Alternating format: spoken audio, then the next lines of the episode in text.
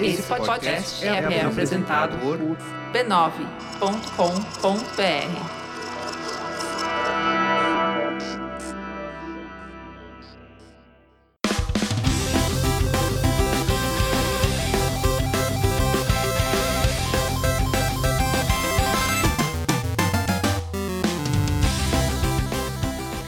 Ao vivo, Poco Pixel número 70, eu sou o Adriano Brandão, do meu lado tá o Danilo Silvestre, tudo bom? Tudo bom, beleza? Maravilha! Qual que é o tema de hoje, Danilo? O tema de hoje é pixel de cartolina. Pixel de cartolina é quando a criança não pode comprar o videogame, aí ela brinca com um caderno, com recorte de revista, com caixa de sapato, é isso? Você vai lá e recorta com- na- na tesourinha um Game Boy de, de- de papelão, dá na Isso. mão da criança, nunca vai saber a diferença. Exato! Sabe que um dos brinquedos meus favoritos de quando eu era bebê era uma caixinha de uva passa. Era uma caixinha roxa de uva passa. Vendia uva passa em caixinha na década de 70, né? Muito bizarro. Mas eu tenho várias fotos minhas de bebê segurando uma caixa, caixa de uva passa. O que você fazia com essa eu caixa? adorava a caixa. Mas Sei que- lá, ficava brincando com a caixa. É tipo gato, assim? Você entrava na caixa e ficava? Não, é uma caixa pequena. que Mas você segurava- era- também era pequeno, É, imagina. exato, mas eu segurava a- aquela caixinha na minha mão, eu ficava segurando aquilo. Bom, o episódio de hoje, fiquem tranquilos, não, Não, é, sobre bebês com manias malucas. Não, não é sobre caixas de uva passa também. É sobre o quê? É sobre jogos de tabuleiro, tabuleiro de papel. Mas co- Não, não faz nada, não faz sentido, nada disso faz sentido. A gente é o Pouco Pixel, é um, um po- podcast sobre videogame. A gente vai falar sobre videogames sobre jogos de tabuleiro. Não, então a gente vai falar sobre videogame, sobre jogos de tabuleiro ou sobre jogos de tabuleiro? Vamos fazer o seguinte, vamos, fazer, vamos chegar num acordo. A gente vai falar sobre jogos de tabuleiro e sobre jogos de tabuleiro que entram em videogames também. Perfeito. Fechou, temos um acordo então. A gente tá ficando muito saidinho, a gente tá mudando o tema toda hora do Poco Pixel. Teve hora que a gente falou do Nintendo Switch, agora a gente vai falar de jogos de tabuleiro. O próximo vai ser sobre. Sobre compra e venda de milho. é. Exato, outorga de importação de milho. que tal? Um podcast, o Barreira Não Tarifária Cast. Seria sensacional, né? Antes da gente falar sobre jogos de tabuleiro e sobre jogos de tabuleiro que aparecem nos videogames, a gente tem que falar sobre o que mesmo? Eu não vou falar nada. Não vai- não- a gente não vai falar sobre nada? Não, nada. Nada? Não, a gente vai ficar olhando em silêncio um pro outro até eu começar o tema principal.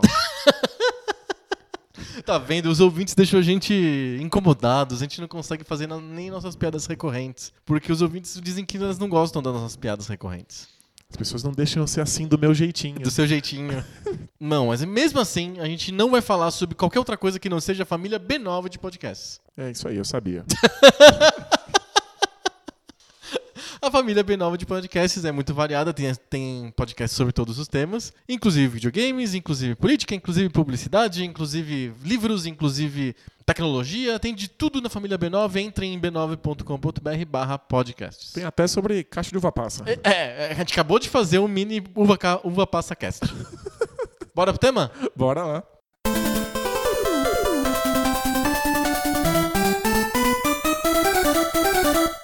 Tem uma coisa muito chocante nesse episódio que é a gente admitir que as pessoas podem se divertir e jogar sem ser no videogame. Como assim? Existe jogo fora dos Existe videogames? jogo fora dos videogames? Aliás, esse devia ser o nome do, do tema do episódio de hoje. Vai- Existe vai- vida fora do videogame? Vai ser quando a, a gente, em vez de fazer um podcast, a gente for responsável pela pauta do Globo Repórter. Ah, é verdade. É, exatamente. Conheça Danilo, uma pessoa que não joga videogame, prefere jogar jogos de tabuleiro. Mas eu jogo as duas coisas. É, então. Jo- Antes de existir videogame, a gente, o ser humano brincava de um monte de, um monte de jeitos diferentes. Não precisa ser esporte, sei lá, jogar futebol. Podia ser co- coisas mais simples, de coisas que você pode jogar indoor. Cartas, me vem à cabeça com uma coisa mais antiga do que esportes. As pessoas brincavam com cartas ou com algum tipo de brinquedo, jogos é, mais, mais indoor, digamos assim, sem atividade física e tal. Sabe que dados Ah. a gente encontra em civilizações muito, muito, muito É mesmo? antigas. Eles usavam pedaços de ossos que tinham três ou quatro lados, e aí você conseguia fazer joguetes com isso. É, Eles tinham D3. É tipo um D- um D3 ou um D4. né? Então, man- muito antes de ter videogame, as pessoas queriam brincar em casa e brincar de jeitos competitivos, com as objetivos e coisas assim. Quan- De quando são os primeiros jogos de tabuleiro? É, eles são muito, muito, muito, muito, muito, muito antigos ou eles são tipo do século passado? Então, aí depende do que a gente tá chamando de jogo de tabuleiro. Tá, vamos lá. Porque existem os jogos de tabuleiro clássicos, Tá. e a gente tá falando de alguns jogos que têm milhares de anos de idade. Coisas como Go, ou gamão, Hum. Gamão, né? é, xadrez, Perfeito. damas. São jogos realmente muito antigos. E tem um nome pra isso? São os, os- são os jogos de tabuleiro clássicos. São clássicos. Eles são É. ponto. os clássicos. Perfeito. Mas são jogos de tabuleiro. São jogos de tabuleiro, Uhum. com certeza. E são os jogos que estão realmente embrenhados na nossa cultura, assim. É, é muito difícil, mesmo uma pessoa que nunca tenha jogado, que não conheça xadrez ou damas. Tem- tem- Sabe? Uhum. Um tabuleiro de xadrez é uma imagem completamente corriqueira na nossa cultura. Perfeito. E são jogos que são jogados em muitos países diferentes durante séculos e séculos. A gente tem registro sobre esses jogos. Perfeito. Então, para acompanhar a história do xadrez, a história do gamão, a história do go. Você lembra um jogo muito simples que tinha, geralmente, no. os- tinha kits que você comprava no supermercado de, desse tipo de jogos de tabuleiro, jogos clássicos, né? T- Kit 2 em 1, kit 4 em 1, coisas assim. Um kit 2 em 1 clássico era que na frente era damas e atrás era trilha. Lembra do jogo de trilha? Trilha. trilha. Pois que um, na- nas minhas férias eu visitei o museu e no, no museu tinha um, um jogo de trilha s- do século XVII ou coisa desse tipo que a realeza usava pra se divertir. E aí eu dei a volta no expositor e o que, que tinha atrás do jogo de trilha? Um tabuleiro de dama.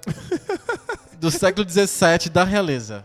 Ou seja, eles também economi- economizavam Eles foram no um espaço. supermercado e compraram o kit 2 em 1. Ah, vamos pôr uma coisa no verso. É, exato. Tudo bonito, de madeira, etc, com metais preciosos, porque afinal era o- a trilha Do da rei. família real, exato. Mas quando eu era criança, eu achava que trilha era tipo uma invencionice que o cara da Grow inventou. eu não sabia que era um jogo clássico de milênio, sei lá. Quando eu era criança e via um jogo de ludo, Ludo! eu tinha um ludo com ímã, assim, para as peças não caírem. Ah, tipo portátil. É, que supostamente era pra sei lá, Jogar no ônibus. jo- jogar no carro, na viagem, né? É, sei. E eu não tinha qualquer motivo pra ter aquele imã, mas eu, eu achava divertido. Era legal, porque né? Jogava em casa. Eu achava que Ludo também era, tipo, a criação da estrela, sabe? foi a estrela que inventou. Ludo é um dos jogos mais antigos da humanidade. Sério? Você encontra tabuleiros de Ludo em, em- em monarquias muito antigas, assim. É, é impressionante. O Ludo é um jogo baseado só em sorte, porque você tem que jogar os dados e andar as pecinhas até chegar na casinha, não é isso? É, o Ludo é um tipo de jogo que o o pessoal comenta que é- são jogos que jogam a si mesmos. Ah, tá. Eles não precisam de você. Entendi. Você não precisa Você tá não lá. toma decisão nenhuma, né? Nada, nada. Você simplesmente fica vendo e aí você obedece o que o dado diz. Perfeito. Se você s- colocar um gorila lá que mexa as peças de acordo com o dado, tá tudo bem. Você pode assistir o computador jogando, por exemplo. É, Eu não faria isso. Muito chato. É tipo assistir tinta secar. é. Perfeito. É que. É... é, Jogar luta é tipo quem ganha mais no dado, né? É como se fosse uma, cole... uma, uma série de jogos de dado infinita, assim, sei lá. a melhor de 28. É só isso. E na nossa infância tinha um- uma versão bizarra de Ludo, minimamente mais sofisticada, mas que também joga a si mesma. Que é. Que é o jogo da vida. Ah, Lembra do sim, jogo da vida? Claro. Você joga o dado, Ah, anda é. Na, na no verdade é roleta, lembra? O Você- jogo da vida era uma roleta. Você girava a roleta, Ó, tá vendo? Não é é mais sofisticado, né? Um dado é uma é roleta. uma roleta. Você gira a roleta, anda aquele número de casas, engravida, tem, Tudo tem aleatório. profissão, comple- completamente aleatório. Podia ser, Você um não toma defi- decisão nenhuma. go- podia ser gorilas, né? Podia ser o jogo da vida dos gorilas, deixa eles jogando lá. Tinha uma versão do Ludo que, que eu não me lembro qual que era o nome em português, sei lá, mas em inglês o pessoal chama de Ladders and Snakes, que é você sobe escalando escadas e desce escorregando em cobras. E ele tem esse tipo como se fosse um. um pensa no cenário do Donkey Kong, que tem- você tem que subir plataformas e aí tem espalhadas as escadas e as cobras. E aí você vai jogando dado, se você cai na cobra, você cai pra baixo, se você cai na escada, você sobe pra cima. Mas é completamente aleatório. Totalmente aleatório. O jogo joga-se a si mesmo. Per- Perfeito. Mas é legal que você citou Donkey Kong. É. Porque esses primeiros jogos de arcade e jogos de Nintendinho, de Atari, Lembra um jogo de tabuleiro. eles lembram muito jogo de tabuleiro, mas Aham. com a diferença de que eles são jogos de habilidade, jogos de destreza. Sim, você faz alguma coisa, né? Exato. né? Você tem algum tipo de interferência no resultado final. Sim. Enquanto a maior parte desses jogos que é simplesmente joga um dado e ande, que inclusive é jogo que a gente não só dá pra criança, mas que criança também faz, né? É, criança eu fiz. adora. Nossa, eu desenhei tanto jogo de tabuleiro na minha infância. E era também de ro- jogue Quase todos. Não, todos, vai. Eram jogos, jogos completamente ale- de ale- baseados em aleatoriedade. Ande e chegue primeiro. Já- eh, Tinha uma variedade que você com- com- ganha- vinha em revistas. Sabe essas revistas de criança? Tipo Recreio, coisas assim? Sim. E No verso, é sempre um jogo, jogo de tabuleiro que é basicamente quem chega primeiro do outro lado. E aí você vai jogando dado e. Ah, você caiu no buraco, volte cinco casas. É porque Vem no verso da caixa de sucrilhos.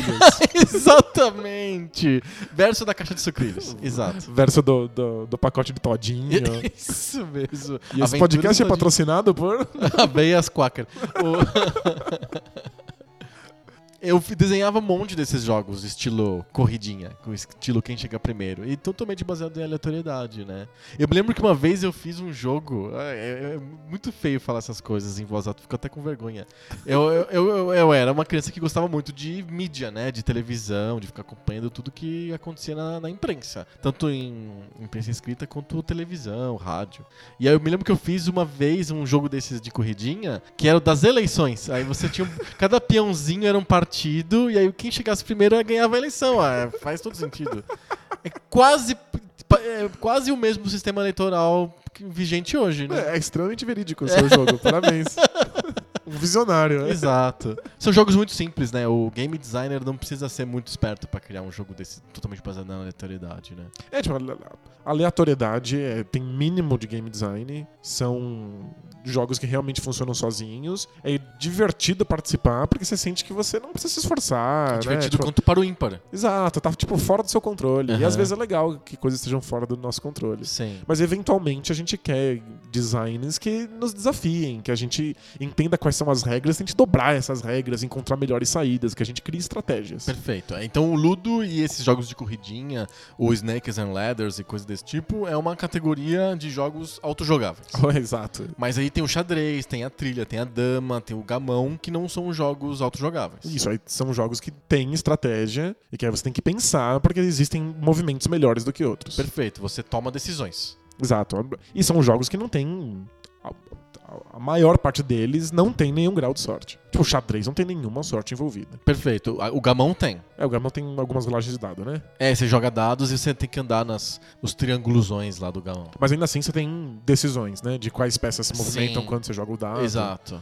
Então, tem jogos que são pura sorte, tem jogos que intercalam sorte e habilidade. A habilidade não Perfeito. precisa ser manual, pode ser de estratégia, né? É, é, é sempre, é sempre a estratégia, né? É, Tem jo- alguns jogos que tem habilidade. É, tem tipo, jogos de pula tabuleiro. pirata. Pula- eu, eu gostava do pula sapo. Pula sapo, o que, que é isso? Era, vinham sapinhos, assim, aí você tinha que a- dar um peteleco assim na bunda dele, aí ele pulava pra dentro de um balde. Ah, você é tipo Tazo, assim. É algo do tipo. Entendi. Tinha, tem um clássico que é Pega a Vareta. Ah, pega a vareta. Que São é um- jogos de habilidade manual, né? Motora, né? Você tem que ter motricidade fina, puxar aquele varetinha É. sem derrubar tudo. São jogos de destreza. Eu gostava de um jogo que tinha na estrela que era o Boca Rica. Que era um, você, você controlava um cofre que, e cada. um cofre vazio. E cada, cada participante do jogo tinha uma quantidade de moedas. E cada, to- cada rodada você tinha que colocar uma moeda. E a- as pessoas iam se revezando, era um círculo, as pessoas iam colocando moedas no Boca Rica. Aí quem estourasse a- o cofre, perdia. Ih, Mas é aleatório. É aleatório, porque você não sabe quando que ele vai abrir a boca ou ele derrubar todas as moedas. É só uma questão de, de tensão, porque você nunca sabe se vai Sim. explodir na sua mão. Exato. Mas é pura sorte. é né? pura sorte. Então tem jogos que são pura sorte, tem jogos que intercalam mo- momentos de sorte e de habilidade, e tem jogos que são pura habilidade. Perfeito. que não tem sorte nenhuma. E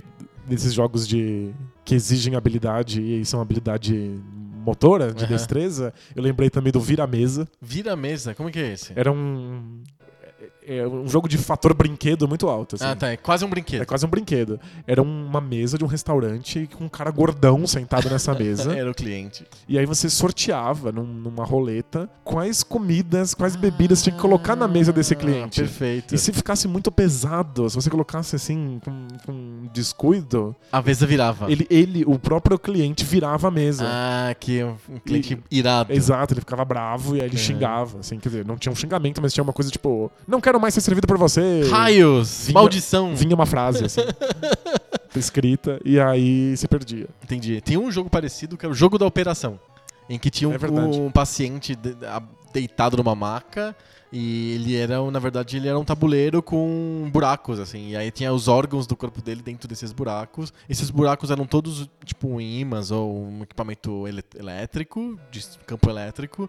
E vocês pegavam uma cartazinha e falava assim, a, a sua operação é extrair, sei lá, o coração. Aí você tem que usar uma pinçazinha elétrica e pegar o coração sem encostar nas paredes, porque a dor, e o cara ia do, do- gemer de dor e tal. Então você tem, tem uma certa motricidade envolvida. Exato. E acho que o mais clássico desse gênero é Jenga. O que, que é isso? Jenga é um, um jogo de peças de madeira, de vários formatos, e elas são, elas são encaixadas fazendo uma torre, Aham. e aí cada jogador tem que tirar uma peça dessa torre sem deixar ela cair. Perfeito. Então, existe uma habilidade que você não pode tirar.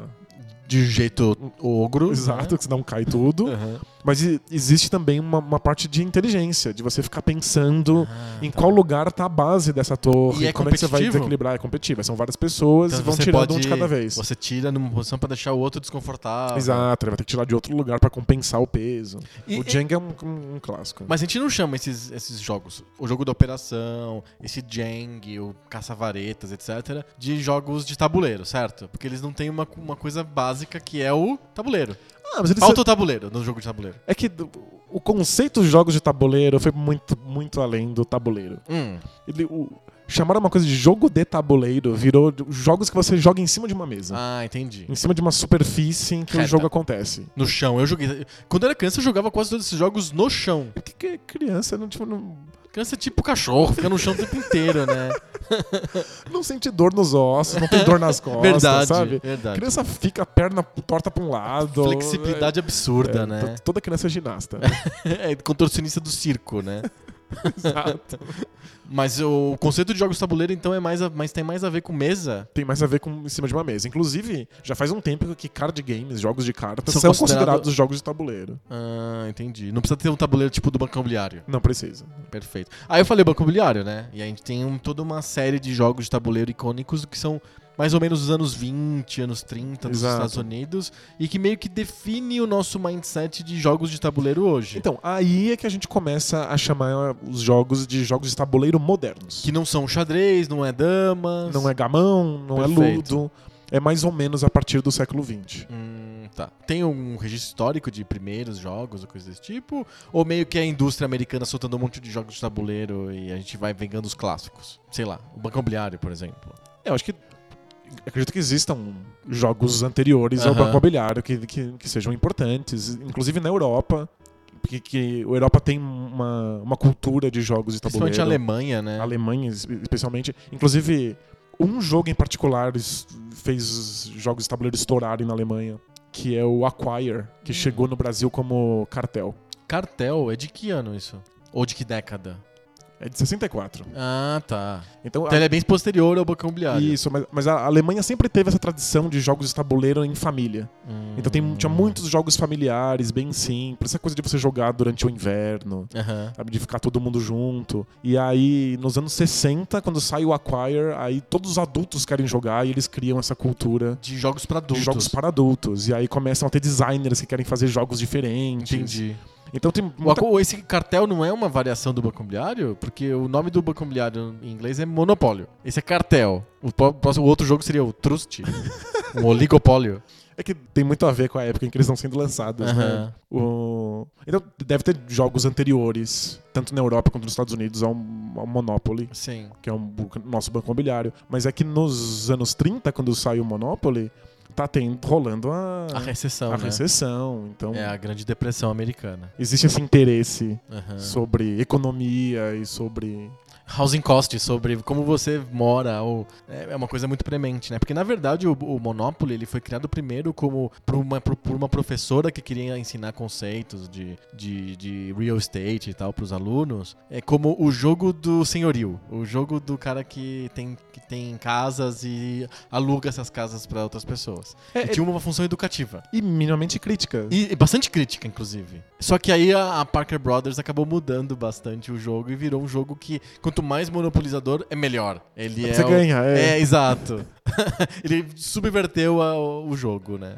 E por que, que o Monopólio deu tão certo? Por que, que as pessoas gostam tanto de Banco Imobiliário desde os anos 20? Acho que ele- ele se encaixou com o momento histórico. Ele tem mecânicas que não são completamente aleatórias, mas que não exigem grande estratégia. É su- É, é super acessível. Uhum. É uma estratégia bem básica, né, o banco imobiliário. É bem né? básico e lida com uma coisa que todo mundo sabe fazer, que é gerir dinheiro. Ah, eu Sabe- acho que quando eu era criança eu adorava o banco imobiliário, principalmente porque tinha notinhas de dinheiro. Exato. E, tipo, lidar com pontos e sistemas de pontuação complexos, tipo, nem todo mundo gosta disso ou lida com isso. Sim. Agora, dinheiro, você sempre sabe quem tá ganhando, quem tá perdendo. Sim. Você sempre sabe, tipo, ih, fiquei pobre. Ah, Aham. agora eu tô rico. E Tipo, é, e é uma pontuação que é visível pra todo mundo, né? Porque as pessoas ficam com os dinheiros na mesa enquanto jogam, e aí você consegue ver pelo, pelo bolo de dinheiro que a pessoa tem, quem tá ganhando o jogo, quem tem mais bolo Exato. de dinheiro. É uma coisa bem natural, né? E, tipo, pontos nos videogames, quando dá, tipo, high score e tal, é um Aham. monte de número aleatório, você não sabe exatamente o que dá, quantos pontos. é bom ou você não ruim, tem muito né? controle. Vários jogos de videogame vão escolher trocar pontos por moeda. Perfeito.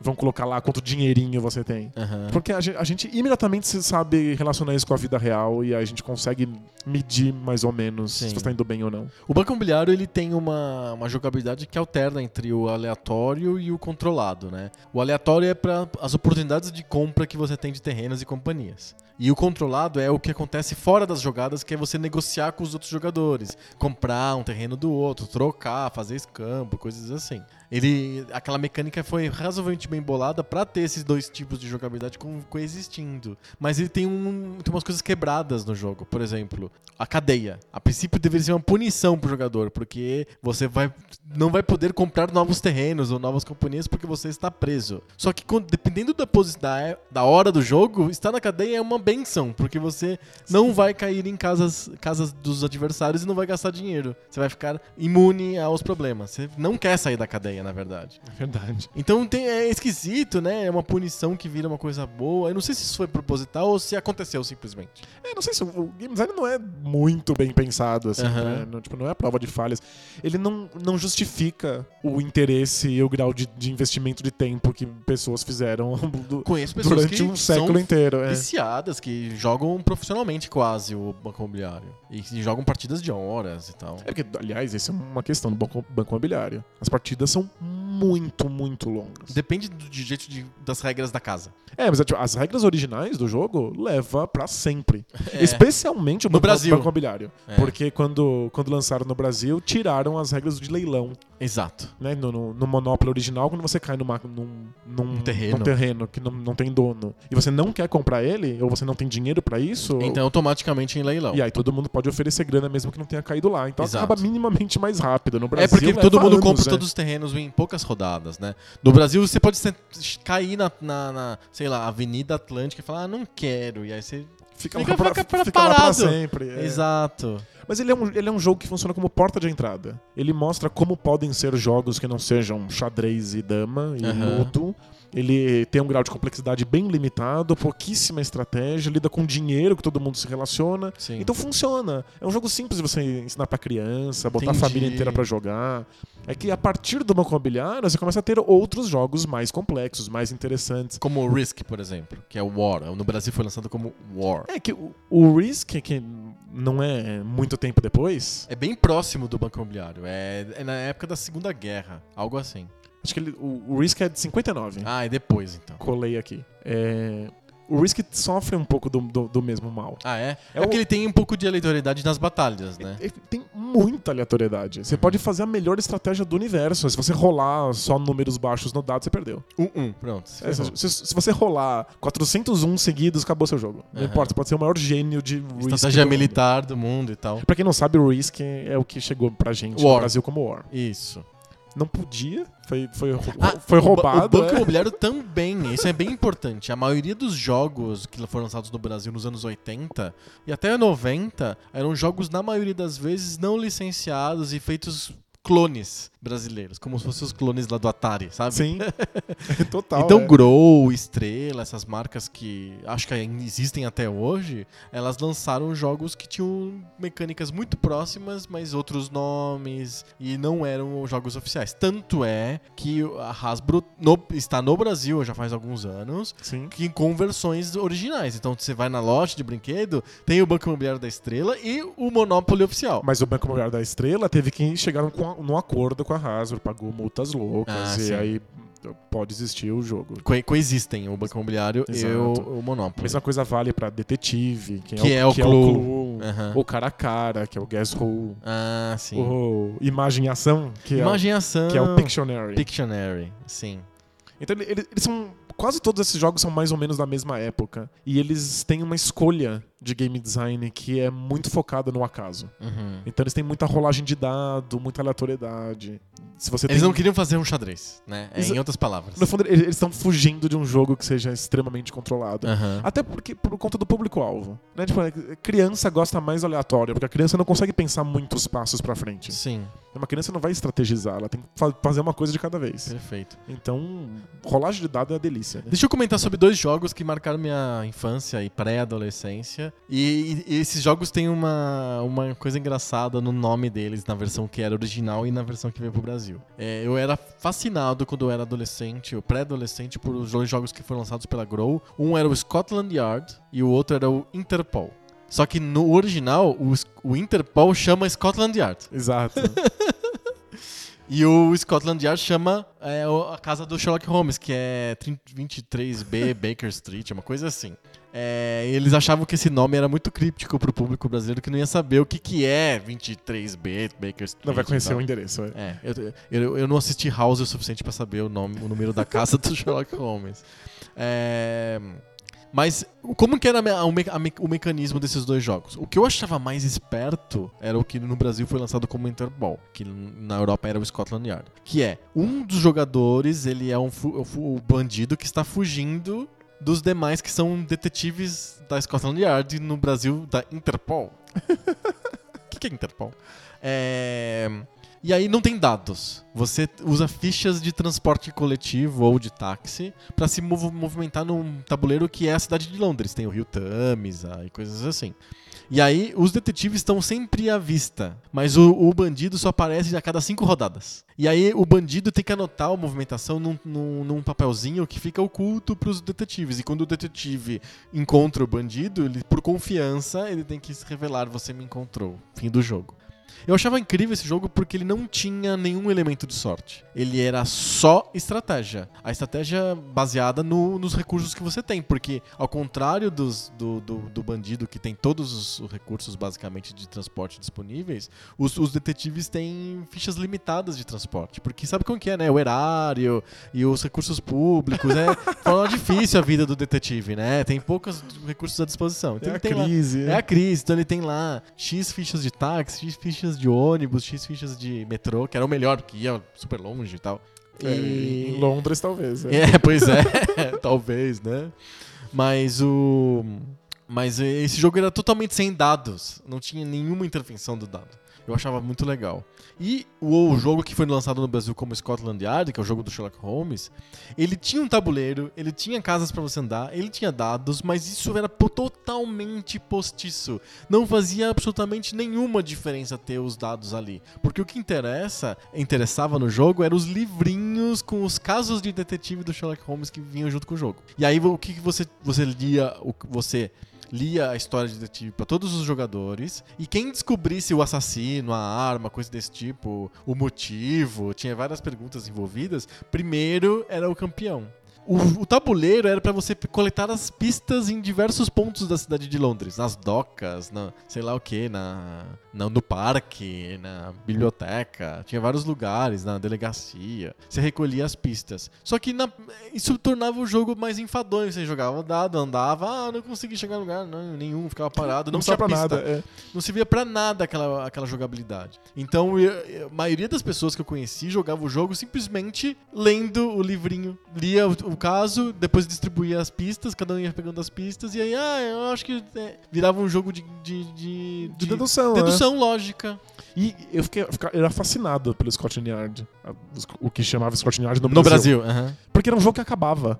Sim, tem Sabe- um fim. Ele tinha vários casos, esses casos tinham um final, e eventualmente, se você vencesse todos os casos, o jogo terminou. Você tem um Aham. jogo de tabuleiro que não serve mais pra nada. Exato. E Você eu- comprava esse kits de Tinha que expansão comprar expansões. que nunca foram lançados no Brasil. Nunca. Mas eu achava fascinante que o jogo tivesse uma história.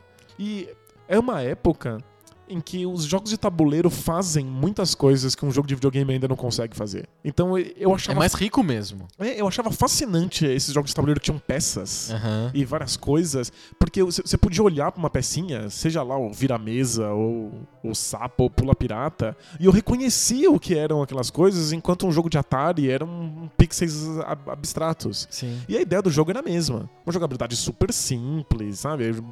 Pouca interferência no resultado final.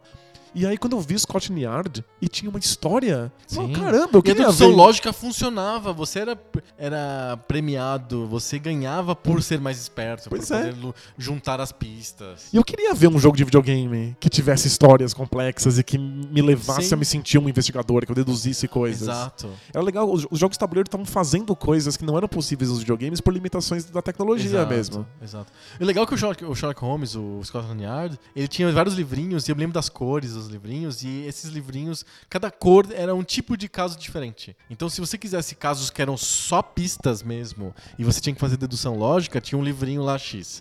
Se você quisesse um que tinha mais a ver com enigmas, com pequenos quebra-cabeças, assim, do tipo. é, a segunda sílaba do nome do rei, não sei o quê, que parecia um, um jogo de um trivia game, tinha um livrinho com, com coisas assim. Então era bem variado, o jogo era muito bem bolado. É mesmo. Só que a jogabilidade não era.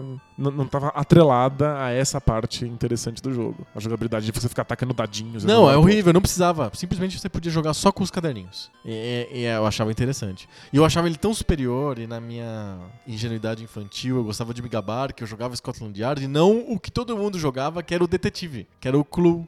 Que é um jogo que não tem absolutamente. n- n- n- Eu ia falar que não tem nenhum componente de lógica. Não, tem um pouquinho, um componente pequeno de lógica. É, o, o Clue, que é o detetive no Brasil, ele lembra muito aqueles desafios de lógica que vinham em, em revistinhas de banca. O Desafio cobrão? É, de palavra cruzada?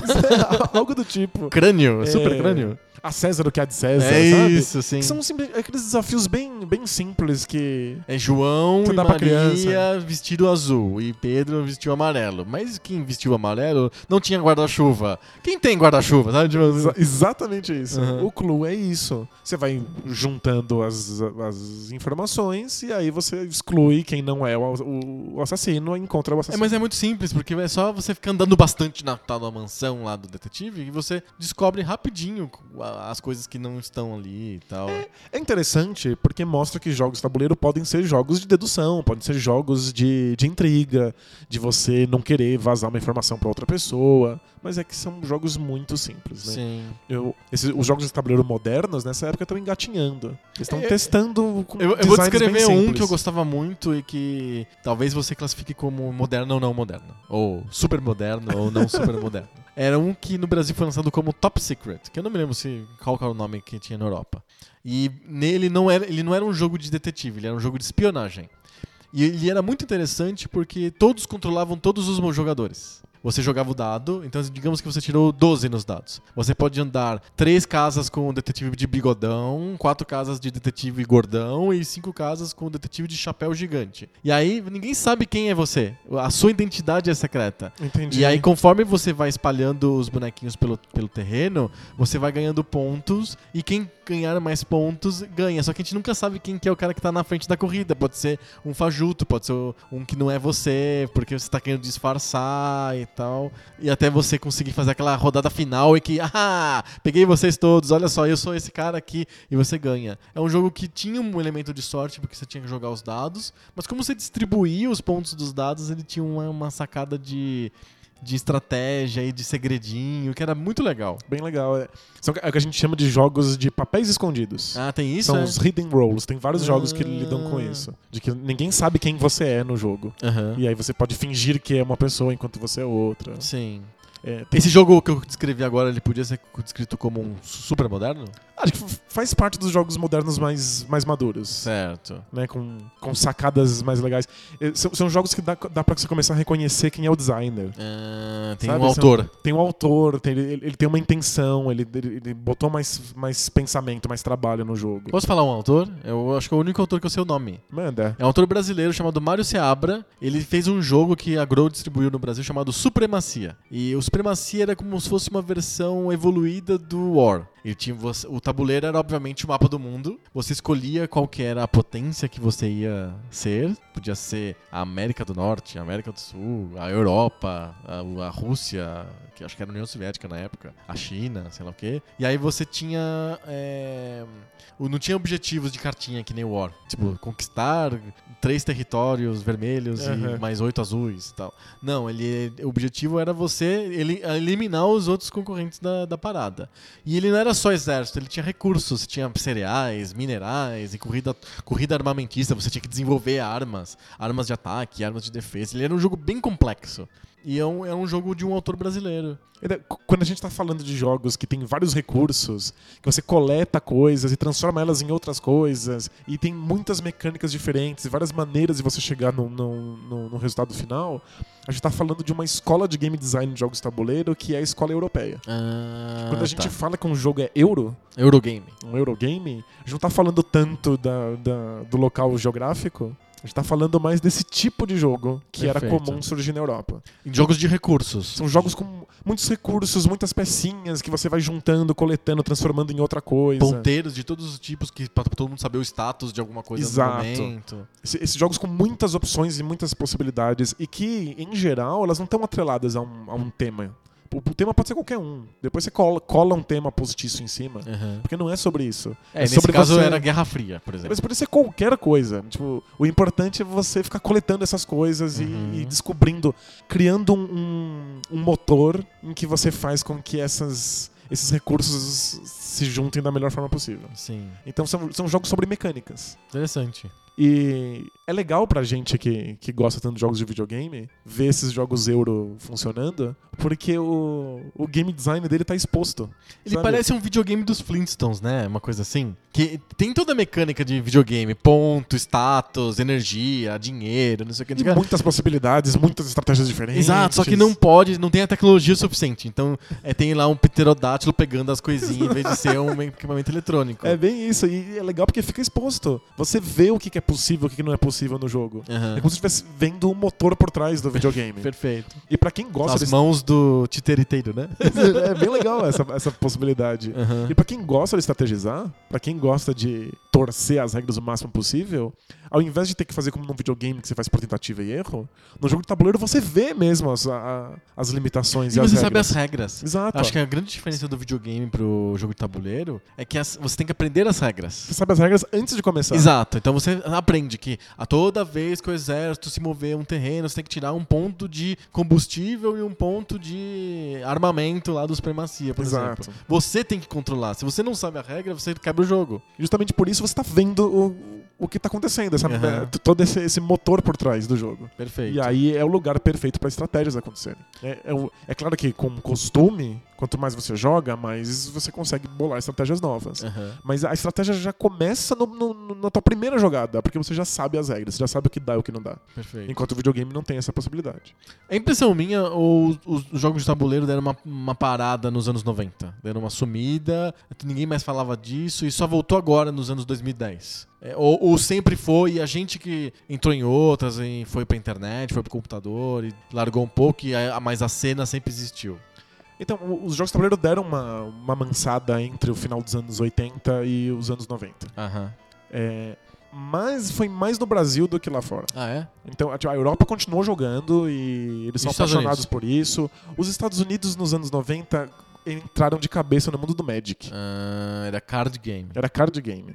E, tipo, você lembra, o Magic É, foi... um- muito, eu joguei muito foi, Magic. foi uma explosão absurda. Uhum. Não sei se eu E- devia falar essas coisas em voz alta, mas eu joguei Você jogou bastante muito Magic. É, Não, mas mas Magic ainda é absurdamente jogado. entendi. E... Meio que o público dos jogos de tabuleiro foram pra coisas mais complexas. Especialmente nos Estados Unidos. Virou coisa de adulto. Virou coisa. Eles, eh, as pessoas foram jogar Magic, que tinha muitas possibilidades e muitas cartas, envolvia muito dinheiro. envolvia você comprar coisas o tempo inteiro, que o jogo de tabuleiro não precisa, você não precisa comprar mais nada. Exato. Tirando os suplementos dos Sherlock Holmes que nunca foram lançados, Você não precisaria comprar nada. O Magic não. Ele te força a você ir no, na Devir e ficar comprando boosters. E tem essa limitação, porque é preço, né, custa uma grana. Você precisa de, de dinheiro, né? Pra poder jogar bem. Mas também aumenta o número de componentes possíveis pro, pros dezenas de milhares. Uhum. Então é um jogo extremamente complexo, em que quem se dedica mesmo encontra milhões de combinações e estratégias. E tem gente que não joga. Tem gente que só coleciona, por exemplo. É um jeito de jogar, digamos assim. É, tem, tem- tem essa graça, mas é- Aham. é, difícil. Aham. Tipo, em geral as pessoas colecionam aquilo, aquilo que elas querem jogar. Perfeito. E aí os Estados Unidos foi muito na direção do Magic e do RPG. Ah, dos RPGs, claro. Né? Tipo, Dungeons and Dragons, que inclusive saiu no Brasil pela Grow, né, nos anos 90, Sim. é, fez com que as pessoas migrassem um pouco nessa direção. A É, Europa ficou mais para jogos sim. de tabuleiro, essas coisas de recursos e pecinhas. Os Estados Unidos foi mais pro Magic e pro pro D&D. É, eu me lembro que saiu o D&D, mas bem atrasado no Brasil pela Grow. E antes tinha lá sa- saído pela Estrela uma versão muito diluída do D&D, que é o Hero Quest. É que, é, Que é um jogo de É. dungeon. É o Hero Quest é mais um jogo de tabuleiro mesmo. Aham. né? O D- O D&D é um- é um RPG em que você interpreta um papel, inventa os Sim. personagens. Depois veio o AD&D, que é o Advanced Dungeons and Dragons, que aí era um RPG mais fornidão, com musculatura melhor. É com muitas opções. Sim. Mas o RPG é outro papo, quem sabe um outro dia que a gente quer distorcer totalmente o tema do Poco Pix, a gente fala sobre RPG. Justo. RPG de papel.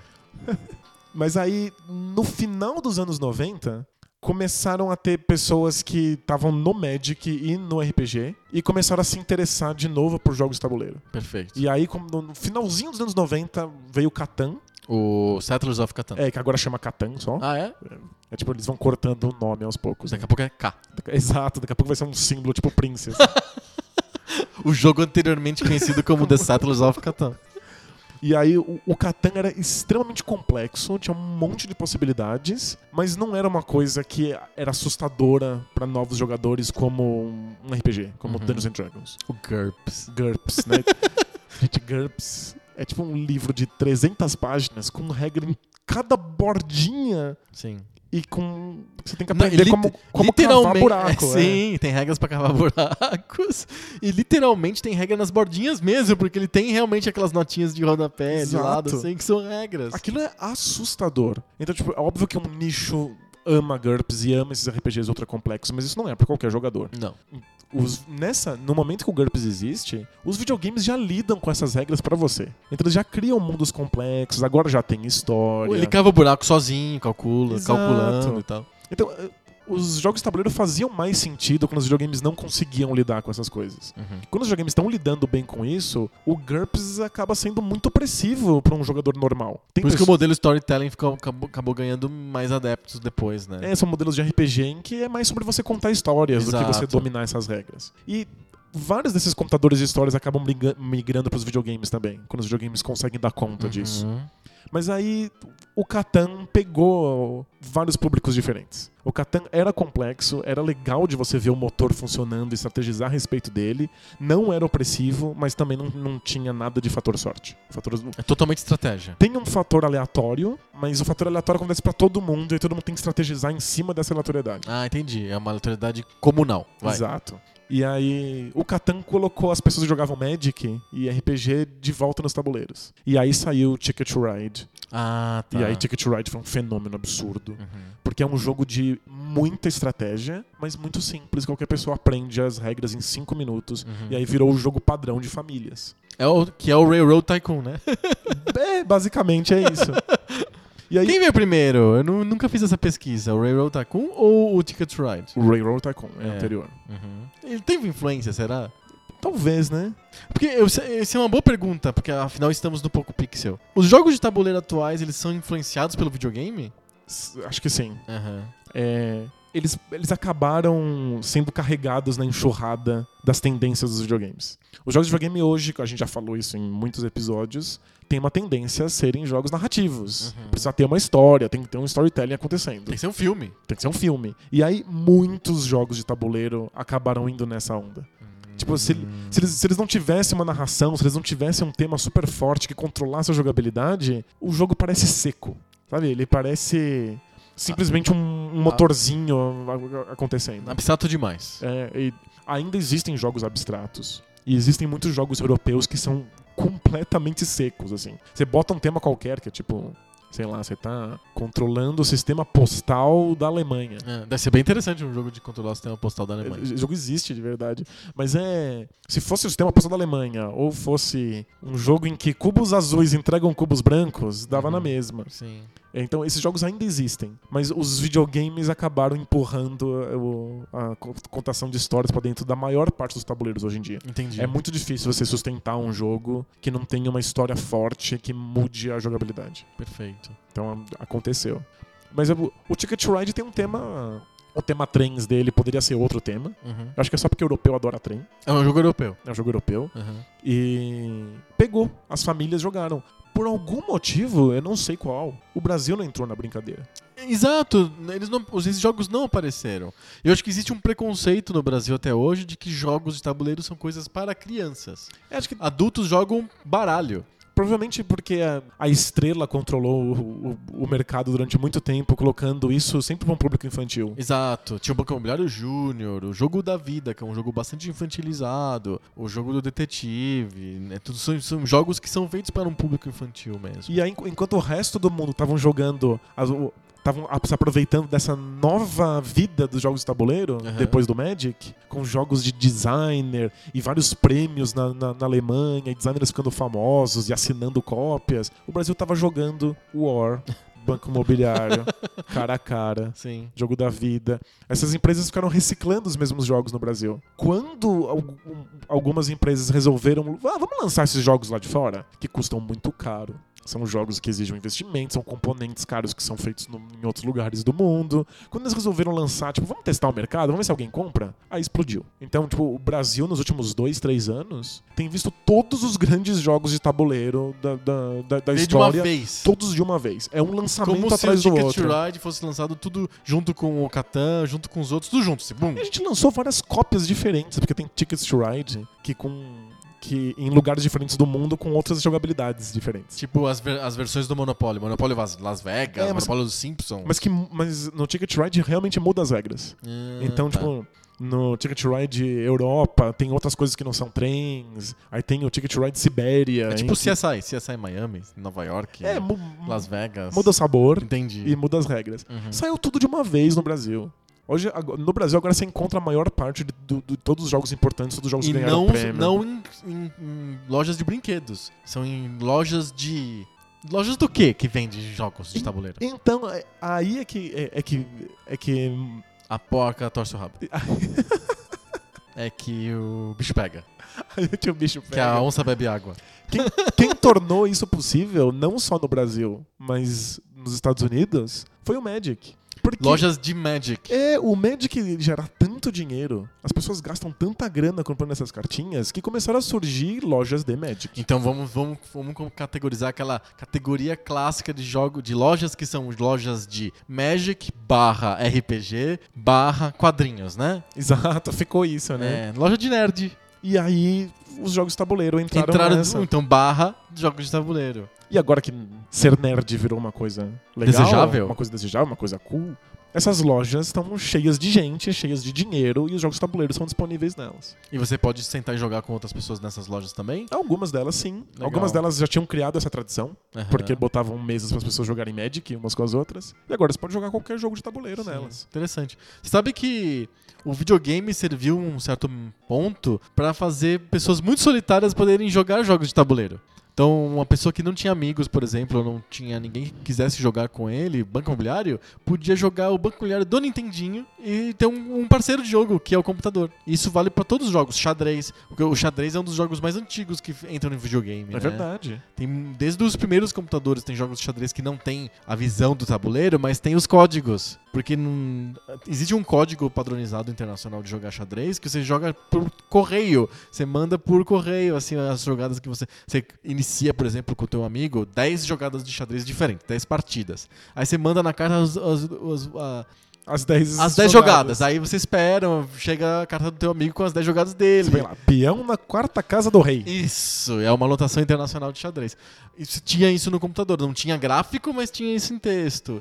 E aí a coisa foi evoluindo. Vários desses jogos de tabuleiro são jogáveis também no, eletronicamente. Principalmente, eu acho, que é pra suprir a falta do companheiro de jogo, do parceiro. Sem Pra Você dúvida. poder jogar sozinho. É, O videogame e o computador tinha essa vantagem de que eu não precisava de outras pessoas. O computador c- c- cuidava não só das regras, mas também do desafio. Aham. né? O videogame é o desafio. Eu poderia ter um jogo de tabuleiro que fosse o Donkey Kong. Uhum. Que você tivesse que pular obstáculos e ver quem chega primeiro pra Aliás, tem- salvar a aliás, princesa. tem vários jogos de tabuleiro que são baseados em videogames. Tem jogo de tabuleiro do Super Mario, do Mario Kart, do Donkey Kong, do Zelda. Porque faz muito sentido. Mas o videogame lida pra você com o desafio. Ele Uhum. te dá as coisas que você tem que, que resolver. E aí você pode realmente jogar isso sozinho.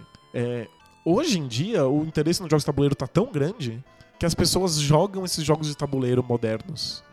Num, No iPad, no Hum. por iPad, exemplo. no celular, no computador. O iPad ficou mais associado a esses jogos porque ele parece uma mesa mesmo, né? Ele tem um tamanho que mais parece um tabuleiro, né? ele é bem adequado Tem pra várias, isso. é. o Catan tem no iPad, o Ticket Ride tem no iPad, Tem, tem, tem- tem de tudo. Small World, Carcassonne, Carcassonne, exato. Elder Sign. Tipo, vários jogos famosos tem pro iPad. E as pessoas jogam nisso e- não só porque elas querem um desafio da máquina Que jogar com, com um robô, né? contra um robô, mas porque agora você também pode encontrar outros jogadores de outros Online, lugares. jogar online, exato. Então o- o- a in- a, tecnologia resolveu essa questão. né? Tipo, os jogos de tabuleiro, eles têm duas dificuldades. Encontrar pessoas pra jogar Sim. Ah. e você saber se você tá jogando direito. A regra. entender as regras. E aí o o videogame agora pode lidar com isso pra você. Uhum. Então, se antes o videogame não fazia o que os jogos de tabuleiro fazem, agora o videogame muitas vezes ajuda o jogo de tabuleiro a funcionar. Sim. O Banco Imobiliário, que é o, o protótipo, né? A coisa mais famosa de jogos de tabuleiro de todos os tempos, eu imagino. Ele tem um monte de versões pra videogame. Tem versões pro Nintendinho, pro Super Nintendo, até pro PlayStation 3 tem ver- versão do É Monopoly. verdade. que é o Monopoly Streets, que você faz uma jogada e você vê o peão correndo na cidade, comprando terreno. Com gráficos 3D sofisticados, Exato. né? No fundo é o mesmo jogo com a mesma jogabilidade de comprar terrenos e cobrar aluguel, mas com gráficos bacanas, diferentes, bonitos pra você se deleitar, né? E, mas a jogabilidade é a mesma. Pois E é. Eu joguei muito o Monopoly do Super Nintendo. Eu joguei do Nintendinho. em emulador, eu, joguei- eu jogava em emulador. E eu gostava porque eu podia jogar com mais cinco robôs. E, e não sei se o do Super Nintendo ou do Nintendinho que tinha personalidade os robôs. Era do, Ni- o- do Nintendinho, assim, Do eu tenho certeza Nintendinho. que tinha.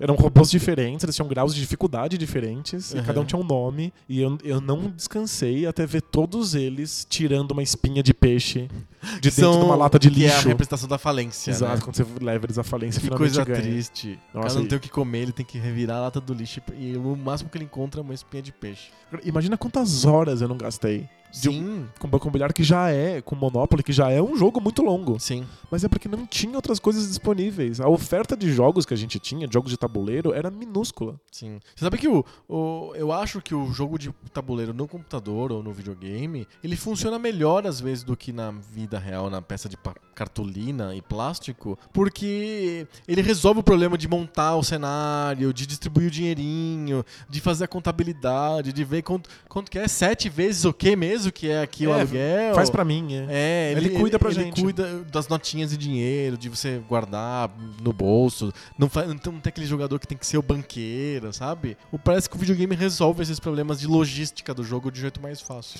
Engra- E além de resolver isso, o videogame muitas vezes coloca essas re- essa resolução de questões nos bastidores e aí cria uma certa ilusão Hum. de que aquilo não. Não tem regra. É natural. Isso, como se aquilo fosse orgânico e espontâneo. Aham. Sabe como se você tá jogando algum jogo em que você joga um dado pra dar dano no adversário? Se o jogo não mostra esse dado Parece rolando, parece que é uma, uma luta mesmo. luta. Parece, caramba, eu cortei a cabeça dele. Nossa, eu sou muito foda. É, Tem RPGs que mostram o dado rolando? RPG de, de- de computador? Então, vários. Vários RPGs ocidentais de computador que são baseados em D&D, nas regras do D&D, mostram as regras acontecendo em tempo real na sua tela. Tem a ficha do jogador e vai, ele vai jogando os dados, entre aspas, vai mostrando o que tá acontecendo com o cara. Você dá um ataque e ele te dá todas as informações que tá dentro de uma ficha. Então, por exemplo, é, o grau de dificuldade pra acertar esse golpe é 17, você rolou um 18, você teve um acerto, Uhum. rolou um 20, acerto crítico, o dano é D4, rolando D4 e te dá um resultado Ele final. te mostra o log da Isso. coisa. Você vai, você vai simplesmente lendo aquele play by play, assim. Aham. E enquanto os gráficos 3D estão rolando ali na Sim. frente. pra quem quer estrategizar, pra quem quer ver o. o- o- A Matrix. a Matrix. Aham. É muito legal ver esses números. E aí, às vezes, jogar na- no papel, no tabuleiro, é tão bom. na, na mesa, é legal porque você vê essa- esse- essas Ah, coisas tá. acontecendo. Você vê o dado rolando, você vê os números, você calcula, ok, eu preciso tirar oito.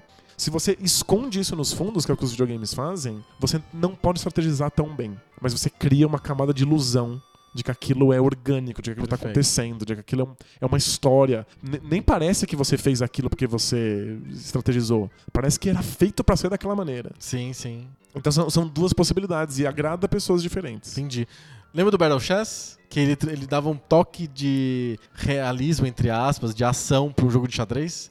Que É eu verdade. chegava lá, o, o, o- o peão, e dava uma porrada no, no outro lá e ganhava aquela posição no tabuleiro. É, eu acho que ele tenta fazer isso, ele quer, ele quer transformar. Tá no próprio nome, o xadrez em uma batalha em que pessoas se batem, né? Fica, deixar ele menos abstrato, tornar Aham. aquela coisa mais orgânica, né? Sim. Parecer um- uma história épica. Vários jogos de batalha naval que foram transportados pro videogame também. Que Batalha naval você fala assim, A3, aí o outro fala, água. É, isso vira no videogame, a- continua a lógica de você testar e descobrir onde estão cada parte do navio e tal da batalha naval, só que aparece o, o navio soltando foguetes, bum, e aí a água espalha pra todo lado, e aí, putz, não encontrou nada. É, fica menos seco, assim. É, ele dá um- uma camada que o jogo de tabuleiro talvez não dê. Mas, por outro lado, o jogo de tabuleiro tem a, a questão da imaginação, né, do jogador. Ele cria o próprio mundo de batalha naval. Eu lembro que quando eu jogava Supremacia, eu inventava os presidente não sei o quê. Tinha toda uma historinha, assim, pra dar um molho, porque o jogo era meio seco, sabe? E É, você fazia esse molho. Exato. Mas eu ainda acho que a maior vantagem de você estar lidando com o jogo na sua frente, em papel, com os dados na sua mão, é que você percebe melhor as regras acontecendo. Uhum. Então, O capô tá levantado, você tá vendo o motor exato. ali. Pode ser até que tenha menos molho, mas você entende exatamente por que, que você tá vencendo e por que você tá perdendo. Uhum. Você consegue reclamar do jogo porque ele tem fator sorte muito alto, Sim. ou porque é, não tenho chance de estrategizar o bastante, ou reclamar porque o jogo é pura estratégia, não tem nada de sorte, aí o cara que é bom sempre vence. Sim. Você consegue ver isso de uma maneira muito melhor. É, no, no videogame, parece que tudo é meio sorte. Por que, que eu acertei a espada e não acertei, da, da- da outra vez e agora eu não acertei? Por que agora foi no braço e não na cabeça? Né? Porque parece que é tudo aleatório, parece que o computador tá brincando com você, ele tá te enganando. E no, no jogo de tabuleiro, você vê o dado e você fala, ah, eu acertei o braço porque eu tirei 3. E não 18, sabe? Exato. Algo assim. No fundo, quando você tá ligan- lidando com o jogo de tabuleiro, é muito mais fácil você tirar o tema dele. O tema até existe, tá ali, ele é interessante, você pode gostar, mas é muito mais fácil ver qual é a estrutura da coisa. Com videogame, isso é muito difícil. Entendi. E, tipo, a, a gente tenta aqui falar sobre a estrutura dos videogames. Falar sobre a jogabilidade, aquela coisa que a gente não sabe exatamente o que é. Excelente, né? Que é aquilo- a jo- A, jogabilidade. Bote uma voz com eco aqui. Mas é, é tão difícil porque o tema às vezes é, é muito mais forte do, que- do que isso. E a jogabilidade tá escondida no fundo. E os tabuleiros não, eles são sempre explícitos. A jogabilidade tá em, em- em primeiro plano, né? Exato. Em geral, o- o- mesmo com um tema forte, o jogo de tabuleiro é pura jogabilidade. Perfeito. Pra gente terminar, que jogos que você indica dos super modernos pra alguém que não conhece começar? Pra começar, É. é, acho que o Ticket to Ride é uma, é uma boa pra ter em casa. É Aham. apresentar pra família, aquilo que todo mundo consegue jogar, mesmo que, que, que não, não entenda nada. É, ele é bom pra quebrar aquele gelo do tipo, olha, vamos jogar um jogo de tabuleiro. Todo mundo fala, ah, é banco imobiliário, ah, é, é War, né? Não dá, muito chato. Aí você, não, esse aqui é legal. O Ticket Ride funciona. Isso, ele, ele é, o, é o padrão pra você colocar pessoas no hobby. Uhum. Tipo, ele é excelente porta de entrada. Perfeito. A partir disso, aí vai um pouco de quem são as pessoas, de qual é o gosto das pessoas, se elas gostam de mais aleatoriedade, se elas gostam de mais estratégia. Porque hoje em dia tem jogo de absolutamente todo tipo disponível no Brasil. Uhum. E aí, Os seus favoritos, então? eu tô perdidamente apaixonado pelo Robson Crusoe, que é o, o jogo do Robson Crusoe é. Aham. É um, um jogo euro de gestão de recursos em que cooperativo em que jogam de uma a quatro pessoas contra a máquina, Que é. que é o tabuleiro. Que é o conjunto de regras. Exato. E aí você tem que lidar com fome e com o clima. Ah, entendi. E com um monte de problemas na ilha e com os animais selvagens, você tem que ficar tentando chegar, alcançar alguns objetivos contra todas essas E intempéries. funciona. Funciona maravilhosamente, é muito cruel, o jogo é muito difícil e vencer é, é uma experiência, assim, é muito legal. Uhum. É, eu adoro Race for the Galaxy, é um, um jogo de cartas e não é como Magic. Você Todas, não compra mais, cara. todas as cartas que existem já vêm dentro da caixinha. Igual, sei lá, poker, buraco. Exato. E é um jogo com poucas cartas e bastante aleatoriedade em quais cartas vão aparecer, o que, que vai estar disponível na sua mão e com quase infinitas estratégias de como você vencer e derrotar o seu adversário com aquilo que veio na sua mão. Aham. Você pode ter uma estratégia definida na sua cabeça e vir cartas que são completamente opostas dessa tra- essa tra- essa Você tem que- estratégia. Você tem Rebolar. que- você tem que inventar outra estratégia ali na hora. Perfeito. Você joga centenas de partidas e você percebe que está criando estratégias novas o o tempo inteiro. Race for the Galaxy é sensacional. Mais alguma recomendação? Qual é a boa dos jogos de tabuleiro? Ó, um bom pra quem tá começando, o Pandemic. Pandemic. Pandemic, que no Brasil saiu inicialmente como Pandemia. É. Pandemia? Aí depois eles mudaram de ideia. Porque o jogo é muito famoso no mundo inteiro como Pandemic. Não tem como mudar o nome, E né? aí você chama de pandemia. Estamos em época de ninguém- globalização, em época que o ursinho é ursinho Pooh e tem o Exato. Superman. e- Tipo, uma- a franquia é famosa. Não tem como. Traduzir é difícil. O Pandemic é um jogo cooperativo também, que de uma a quatro pessoas jogam pra tentar curar algumas epidemias que estão acontecendo no mundo. Legal. Tem esse mapa mundi, é tipo War, Aham. essa sensação de que você tem que se locomover por ele, que todo mundo entende. Tem zero de sorte, embora a- as regras façam as doenças surgirem aleatoriamente no mapa, mas você tem, tem que estrategizar direitinho como é que você vai curar essas doenças, como você vai impedir os surtos de acontecerem. E é le- eu acho legal pra quem tá começando a jogar jogos cooperativos. Uhum. Porque a gente tá muito acostumado com esses jogos em que Tem que ganhar. tem que, tem que vencer e você tem que destruir o coleguinha, e sempre tem o coleguinha que fica bravo, sempre tem aquelas pessoas no war que tacam pecinha um no outro. Sabe, Botar todo mundo no jogo cooperativo é legal, porque se uma pessoa manja mais das regras, ela ajuda todo mundo. E aí. Dá pra pegar na mão. e Exato. tal. E aí É. todo mundo se diverte junto. E o tipo, o Pandemic é muito legal, é um sistema super simples e faz, ca- faz com que as narrativas surjam de maneira espontânea. Porque no fundo, é um euro. Surge um monte de pecinhas no, no mapa mundi e você fica andando entre elas. Uhum.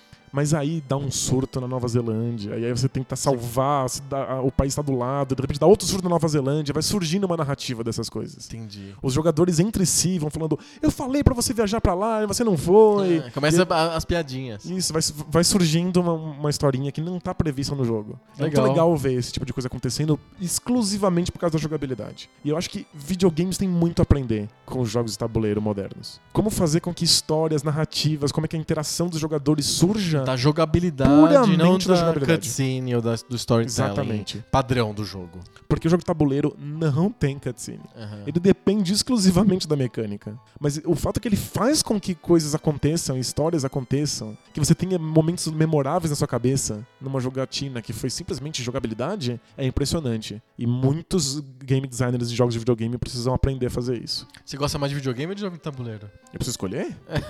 não, não precisa.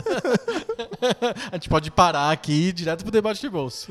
Eu tô, no- eu tô no momento que eu tô jogando muito jogo de tabuleiro, Mais do que videogame. mais do que videogame. É, talvez porque eu tenha passado muitos e muitos anos Só jogando mergulhado videogame. em videogame. Uhum. Os jogos de tabuleiro não não estavam disponíveis. Eles eram uma vontade que estava suprimida. Uhum. Aham. E agora acho que eu tô aproveitando disso. Que legal. Mas eu acho que tem espaço para as duas coisas. Perfeito. Muito bom, fechamos. Ó, foi um episódio bem diferente. A gente não falou de videogame. a gente falou de videogame. A gente vai. falou, não tem como. E falou de jogo de tabuleiro velho. Então a gente tá na velha- velharia, e videogame, jogo, tá tudo certo. É isso. Muito bom. Vamos pro debate de bolso? Bora lá.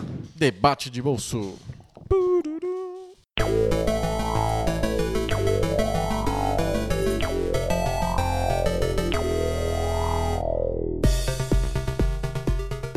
Debate de bolso, aquela sessão do nosso podcast que a gente para de falar sobre jogos de tabuleiro e fala sobre outros assuntos que existem no mundo, como videogame.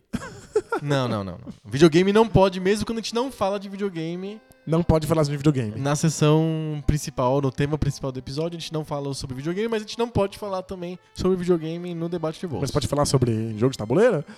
Pode. Mas hoje não. Não hoje, porque hoje foi o tema principal. Exato. Ixi, olha que Que confuso. difícil as regras, né? É, pois é, são regras. É, eu- é um Eurogame, será? O po- Por que, que isso é um Eurogame? Toda semana um de nós propõe um tema não videogameístico para o outro, pra gente criar um debate que surge do nada, espontaneamente. Essa semana sou eu. O que, que você manda? Tem tanta coisa acontecendo no mundo que eu tive bastante dificuldade de pensar num tema. Mas como você é filósofo, eu fiquei pensando num jeito de encaixar a filosofia na história. Olha a furada que você vai me enfiar. Não na história do mundo, mas na história do nosso episódio de hoje do Poco Pixel. Eu queria que você comentasse é, uma declaração que fez. que chocou muita gente durante essa semana. é, do grande filósofo contemporâneo, o- cujo nome eu não consigo pronunciar, o Zizek. É assim que É fala o, nome é o dele? GG aqui. é. Zizek, Slavoj Zizek, né? P- Parênteses. Ele diz que quando alguém chama ele de Zizek, ele fica morrendo de medo porque ele acha que é a polícia do país dele.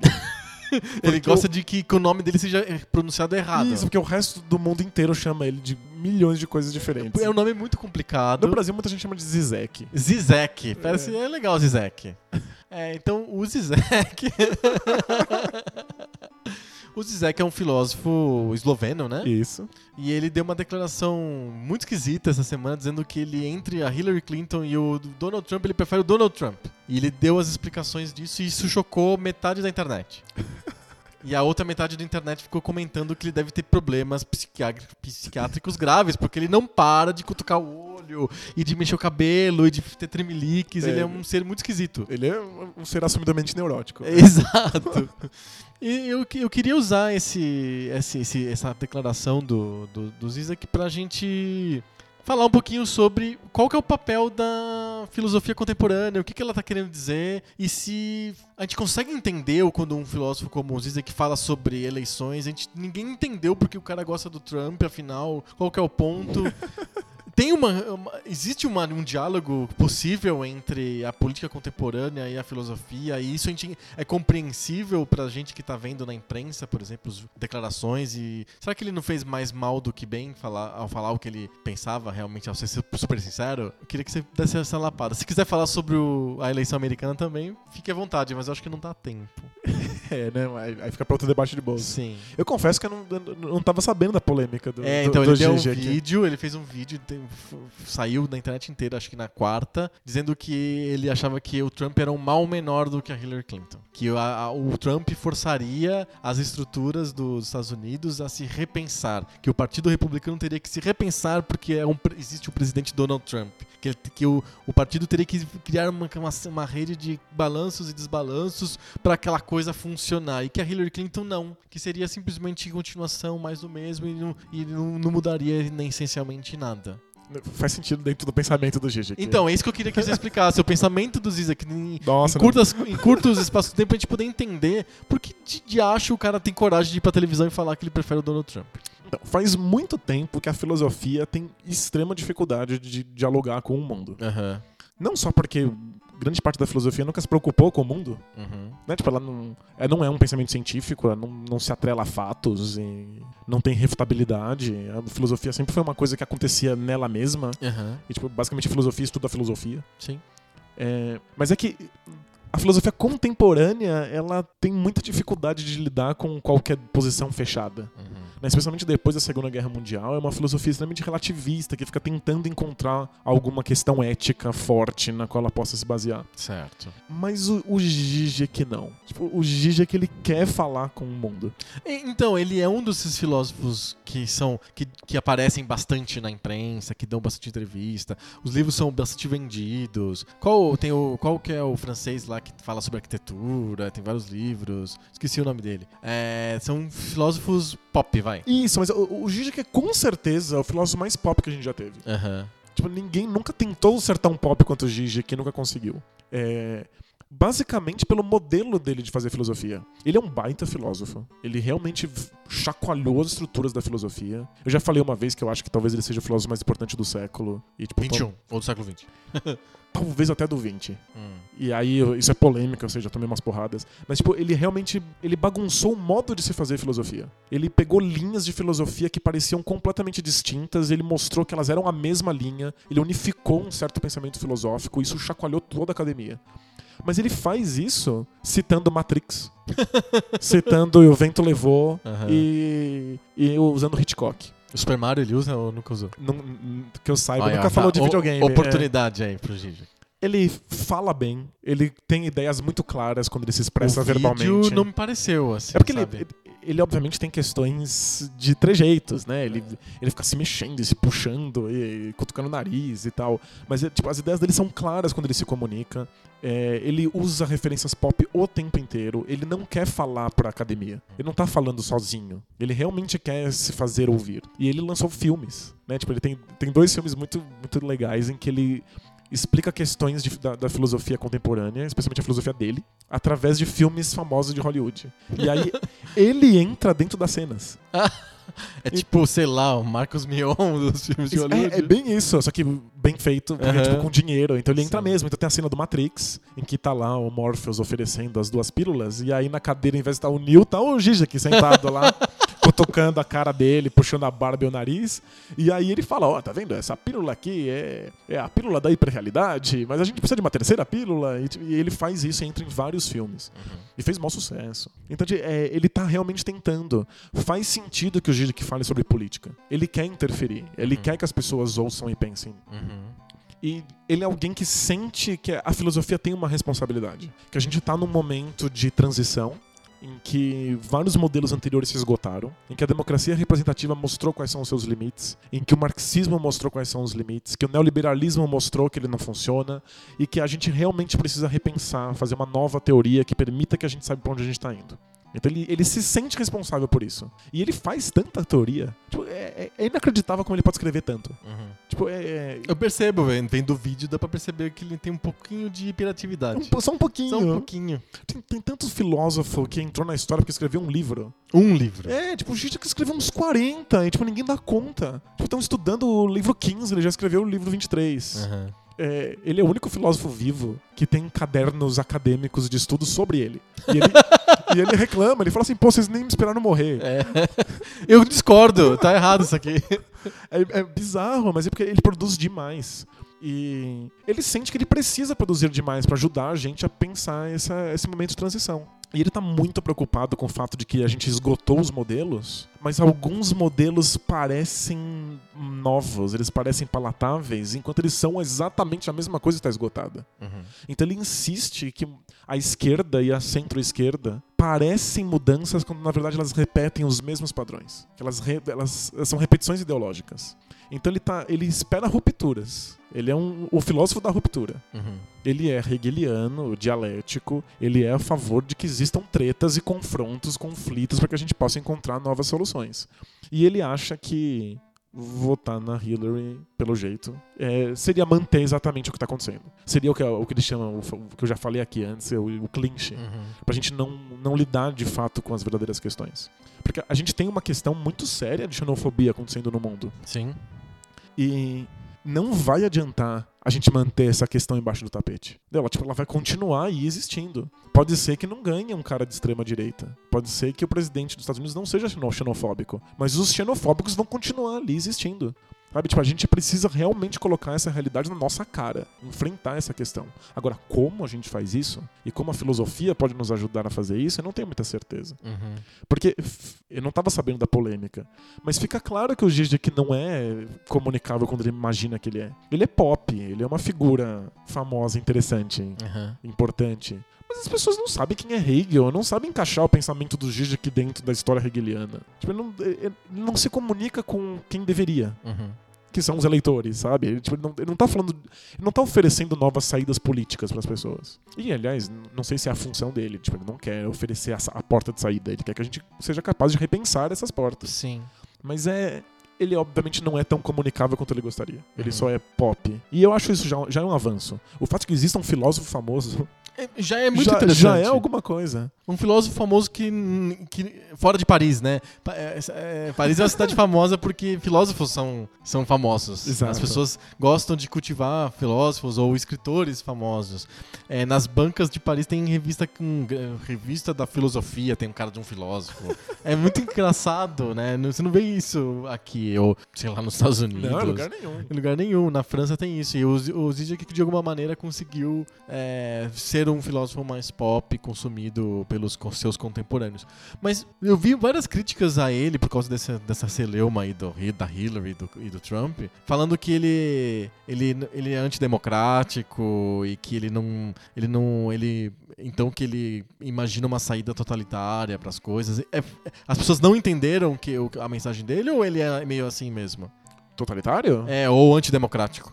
Depende do que a gente chama de democracia. Ele não é a favor da democracia representativa Ah, porque ela, tá. ela tá esgotada. Aham. Ele é a favor de que a gente repense o conceito de democracia. Mas ele não dá uma solução. Não, não, não, não solução não tem. É porque ele é um É. filósofo e não um cientista político, talvez seja um pouco isso, não é? Exato, não é, não é a função dele dar soluções prontas. Aham. Tipo, a função dele é que a gente repense os modelos, apresente novos conceitos. É por isso que assusta muita gente. Eu vi gente esclarecida falando assim: olha, mais um motivo pra votar na Hillary. Ó, o Zizek tá falando que vai votar no Trump. tipo, como ele como um cara que só fala besteiras. Então, é, a gente sempre vai falar que esses caras falam besteiras quando a gente não entende elas. Aham. Eu acho que o Zizek tá um pouco além disso. Tipo, ele, ele conseguiu se tornar pop, ele, ele conseguiu se fazer ouvir. No sentido de que as pessoas já não acham que ele é um louco que fala bobagem. Uhum. Tipo, em geral. As pessoas querem saber o que ele tá falando, mesmo que elas não entendam. Sim. Tipo, acho que esse é o mérito do Zizek. É uma coisa meio, salvo as devidas proporções, é tipo o Albert Einstein.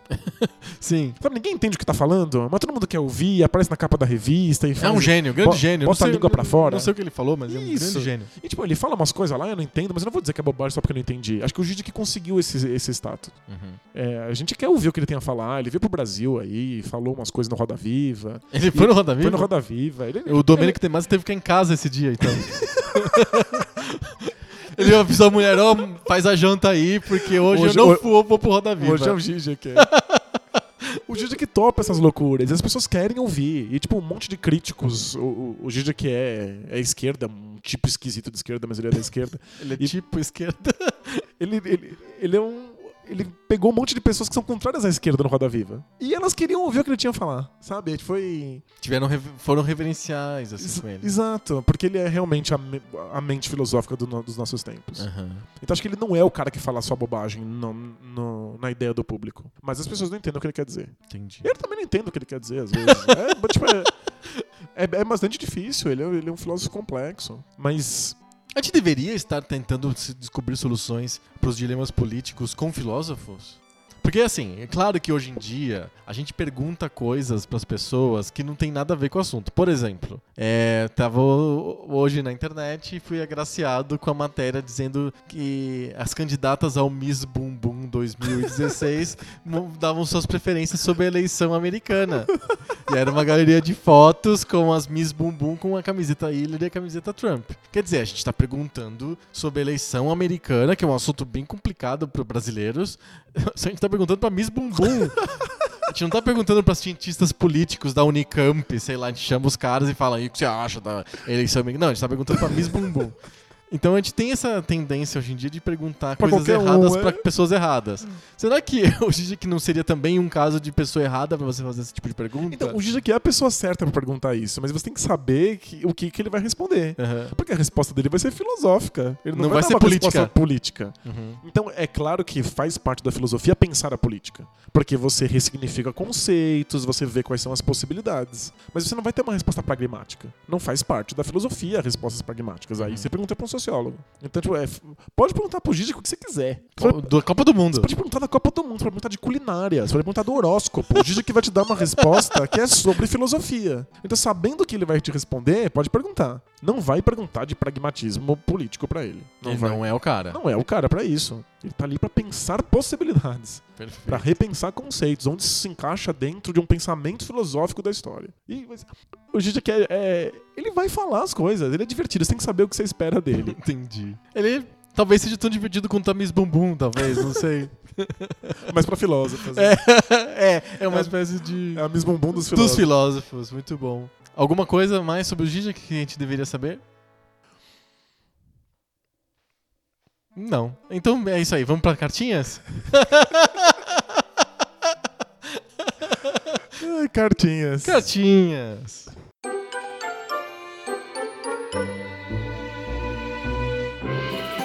Cartinhas! Cartinhas. Cartinhas. Essa semana a gente recebeu poucas cartas, mas cartas muito boas. Foram poucas e boas. Poucas e boas, exatamente. É, cartas muito variadas sobre vários temas, mas eu acho que o tema da semana passada acabou monopolizando a atenção dos nossos ouvintes, que foi sobre. Que episódio é esse? A Esse- a gente tá, Ah, no 70. Então foi o de sexo. Exato. Yes! Sabia que meu curso de, de memória mnemônica ia dar certo. Você fez curso de. De. Você esqueceu que você não fez o curso. Eu não né? fiz o curso, eu ia falar aquele que foi muito moda nos anos 90. Spice Girls? Não, ciber... neurocibernética. Ah, isso também. É, neuro... neurolinguística e neuro... Que neurocibernética, o quê? Neurolinguística. Neurolinguística. Isso, se associa as palavras a coisas, conceitos. É, Eu fiz uma coisa super complexa. Eu associei o 69 a sexo, que ninguém nunca fez. né? Nossa, nunca ninguém fez isso. É, fomos inéditos nessa associação. e ah, teve várias pessoas que elogiaram o programa, dizendo que ele foi muito bom. Uma pessoa no Twitter não gostou, ficou muito decepcionado com o programa. né? É mesmo? É, não sei. Diz que a gente estava diferente. Sei lá. Ok. Ok. É. Acho que era minha mãe. Esse menino fica falando umas coisas É. no, tele- na- no rádio. Ficou decepcionado, deve ser. Só tem duas pessoas que ficam decepcionadas com a gente, né? Ou, ou a mãe ou o patrão, né? É, Sempre é uma coisa ou outra. né? Não, tem, tem a gente mesmo. também. É, não, é verdade, tá certo. Fora a gente mesmo, mães e patrões ficam decepcionados com a gente. O Anderson Pontes escreveu pra gente dizendo que o programa 69 foi muito bom e ele, que- ele queria se comen- quis comentar duas coisas. tu- Coisas ligadas. Ele disse que no Japão, mesmo é, sexo de desenho animado, é, não- os órgãos genitais não podem aparecer. É? É. Ixi, eu já vi tanto desenho animado japonês com órgãos aparecendo. Então, pois é, é o Anderson que tá dizendo, e aí eles te- esses órgãos têm que ser censurados, e por isso que aparecem os tentáculos, os famosos tentáculos. Eles, eles adoram tentáculo. Mas é que tem.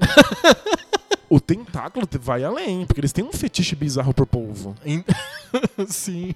Porque tem pornografia com povo de verdade. De verdade. É, povos reais Sério? no Japão. Com É. mulheres reais e povos Mulheres reais. reais, povos reais, pornografia real. Tô, tô verde aqui. Japão.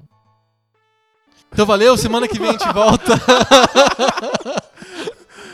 tô chocado aqui. É um bom jeito de estragar qualquer conversa. né? Nossa, eu vou ficar pensando nisso por dias. É bom, é, é bom que você fique pensando por isso, mas não procure isso no Google. Não, tem, é, tem várias coisas que a gente não, não deveria pe- procurar no Google nunca. Bom, enfim, o Anderson tá dizendo que. eu, já tô, eu já tô vendo a imagem dos nossos ouvintes procurando instantaneamente esse negócio no Google. Tem um jogador da NBA, que é o Evan Fournier, Hum. que o apelido dele é Never Google. Por quê? Porque se você digitar Fournier no Google, vem uma doença venérea medonha. Sério? É, que causa umas verrugas terríveis. sabe? Ah! Não é legal? O nome do cara é uma coisa que não pode procurar no Google. Ele é um Never Google. Never Google. Ou seja- Fournier, eu lembrei. de- Eu não sei porque eu lembrei das- da derivada de Fournier, é uma co- equação matemática, não de doença venérea. É, pornografia com povos. Never Google. Never Google, por favor, nunca, nunca googlem. É, ele disse também que no começo dos anos 80, a Nintendo foi uma das primeiras que lançaram jogos eróticos no Japão. Eu também fiquei chocadíssimo. Nossa, é tipo polvo, assim. É. a Nintendo lançando jogos eróticos pra computador. Caramba, surpreendente. Eu Vou, vou pesquisar mais a fundo porque eu fiquei realmente chocado com essa informação. É, acho que é, uma- t- t- é um nicho que todo mundo quer explorar. Se até, Talvez. Nin- se até Nintendo explorou. Exatamente. E aí ele lembra do que o DS teve uma cena homebrew importante e dentro dessa cena homebrew do DS teve vários jogos pornográficos. Jogos geralmente adaptações de outros jogos, bem mal feitos e bem apelativos, mas eram jogos pornô. É, o PSP teve também. Ah é? De cena homebrew. Exato. Muito bom. Legal, Anderson. Estamos chocados com a sua cartinha. É... Mais uma cartinha é a cartinha do Fábio Zelensky. Lembra do Fábio Zelensky? Ele mesmo se identifica. Ele fala assim: Oi, eu sou o Fábio do Watchmen. Ah, oi. Oi, Fábio do Watchmen. Obrigado. Ah, Tem, tem que me ajudar mnemonicamente. Ele disse que ele tinha um amigo dele que ele tinha uma locadora de, de videocassete, de VHS. E era uma locadora de bairro nos anos 90 e o que mantinha a locadora funcionando e sus- sustentável financeiramente era a pornografia, Ah. era o aluguel de filmes pornôs. E ele tinha, obviamente, muita experiência de vender ou alugar esses filmes para as pessoas. E ele lembrou disso porque a gente pensou no cara entrando na loja, pedindo o jogo, né? Ah, né? Super difícil de, de, de pedir, é super constrangedor. Disse que as pessoas davam apelidos pra sessão pornô do, do- da locadora. Por exemplo, o cara, quando a mulher escapava, ele ia na locadora e ia pra ver os filmes educativos novos que saíram. Entendi. Só que o mais, assim, que pegava mais nas pessoas era o pornô gay. Diz que 100% das vezes que alguém alugava um pornô gay, o- ele contava uma historinha diferente, uma desculpinha para o, o cara da locadora. Ai, que Algo assim do difícil. tipo, ó, esse aqui que eu tô levando. Aham. É, não é pra mim. Ah, tudo bem. É que um primo meu veio me visitar e eu vou pregar uma peça nele. Vou falar que é Baywatch. Tá bom. Imagina só a cara dele quando ele perceber que é filme pornô gay. Tá bom, 2,50. Genial. Genial, genial. Todo mundo tem que inventar uma Tem que historinha. inventar uma historinha. Realmente. E o legal é que você trabalha num lugar desse, você fica calejado, né? Tipo, a décima já vez que você sabe. ouve a historinha, você já sabe. Você já que é- sabe, é já balela. sabe. Outra, outra balela que apareceu no episódio anterior foi uma balela que você falou e o Ivo pegou, dizendo que você não. Como assim você não jogou o Dead or Alive que tava dentro do Xbox? Que balela! Mas eu não joguei porque eu tava empolgado com outros jogos não, do não, Xbox. não tem desculpa. Você tá mentindo. É mentiroso, caluniador. Mentiroso, caluniador. Mano, eu me dei o trabalho de comprar um Xbox porque eu queria jogar Jet Set Radio, Future. Tava loucão pra um jogo que eu amo no Dreamcast. Você acha que eu ia perder tempo jogando o jogo da- da- das peitudas que joga vôlei? Pelo amor. Olha. Tá bom, vamos, vamos dar o crédito então. Mas eu ainda vou ficar pensando nisso. Você tá com vergonha de falar que você jogou Dead or Alive Extreme Beach Volleyball, que é um jogo tão legal. Tão fantástico. Tão fantástico. A física, né? A física de- dos seios é perfeita. é. O Ivo, ele comenta: Como assim vocês não falaram sobre o clássico né, dos jogos eróticos, principalmente dos pré-adolescentes, que foi o Strip Poker? É verdade. Verdade, a gente esqueceu. É, Eu já comentei em episódios sobre MSX e sobre computadores de 8-bit. Eu tinha lá o Playhouse Strip Poker. Pra É um- MSX. para né? MSX. É um jogo mega ruim, um poker difícil, chato, assim, meio uma interface estranha e tal. E que era compensada, essa crueza toda do jogo era compensada pelas imagens pix- pixelizadas de desenhos de, de uma mesma mulher que vai tirando as peças da roupa aos poucos conforme você vai ganhando. Tem que, você tem que ter muito oito anos pra achar isso interessante ou erótico, mas era o que tinha. É, você tem que ter muito 8 anos sem- Nos anos 80. nos é. anos 80, sem internet, né? Exato. Você tem que ter oito anos nos anos 80 aí o jogo é mara. Funciona perfeito. Pra Perfeitamente. geração pré-X vídeos, né? Exato. Nossa, hoje em dia. Não Google, não Google. Never Google. Lembrei do povo. É, Cartinha do Jefferson Ricardini da Cota Debate de Bolsa. Cota debate bolso. É a cota. Lembra do debate de bolsa do, do episódio passado? Foi sobre a PEC do ensino médio. Foi, é verdade. É, você sabia. Eu, eu- eu sabia. O, ele diz que, em geral, ele concorda com a gente, ele acha, ou comigo, né? Porque foi mais eu que falei, é, no sentido de que o ensino tem que ser mais generalista, mais superficial. Ele, ele complementa que ele acha que tem que ser mais interdisciplinar e tal. É, mas ele discorda de vários pontos que, deixou, é, que, que a gente falou, que ele ficou um pouco incomodado. Legal. É, É, sim, é para isso que a gente tá aqui. verdade. É um debate de bolso não só com entre nós, mas é um debate com todo mundo que escuta a gente. Quais são os pontos dele? Pontos dele é. a- Um, ele acha que a gente, porque a gente é de humanas, a gente puxou muito peixe pra essa área e a gente meio que escolheu as exatas como meio vilões, assim. Ele, por exemplo, acha que é, a escola hoje dá muita ênfase desnecessária pra detalhes profundos de história ou geografia, etc.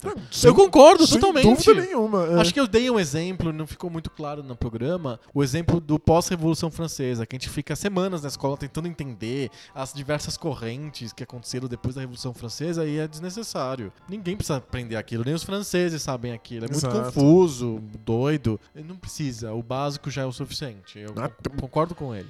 Eu, eu sou professor de filosofia. Eu dou uma aula por semana de filosofia pra cada para cada ano, Turma. pra cada turma. Então, tipo, é pouco e a quantidade de especificidades que eu tenho que dar porque eu tá no programa é surreal. Tipo, eu nunca em- acharia que qualquer pessoa que passa pela escola deveria saber, sair sair formado sabendo Santo Agostinho. Tomás de Aquino. Não, Tomás de Aquino é mega nó no cérebro. E pra Uhum. quê? Tipo, não serve pra nada. No fundo, nada serve pra nada, mas é tipo. é- não é essencial pra que você tenha um conhecimento de filosofia. Sim. Tipo, eu cor- passaria a tesoura no meu próprio curso. É, eu concordo totalmente. Eu acho que realmente o Humanas também tem muito detalhe que não precisa ter. Nossa, imagina. Tem muito Santo Agostinho. Exato. E, e se eu pensar em, por exemplo, letras, o ensino de língua portuguesa tem detalhes de gramática que não fazem menor Mas, né, sentido. Nossa, nada. não precisa aprender aquilo. Tinha que ah, a- a- a- a- ah, gastar esse tempo para outras coisas, né? Do que análise sintática. É, não tem ortografia e tem, análise, tem uma análise sintática Análise pra, pra burro. sintática, um negócio que não funciona nem na faculdade de letras direito, quanto mais pro ensino do segundo grau. Nem me lembro da faculdade de letras. Bom, inglês. As pessoas têm que ter inglês, ficar estudando análise sintática de inglês. Pra quê? Ah, Pelo amor. É, bom.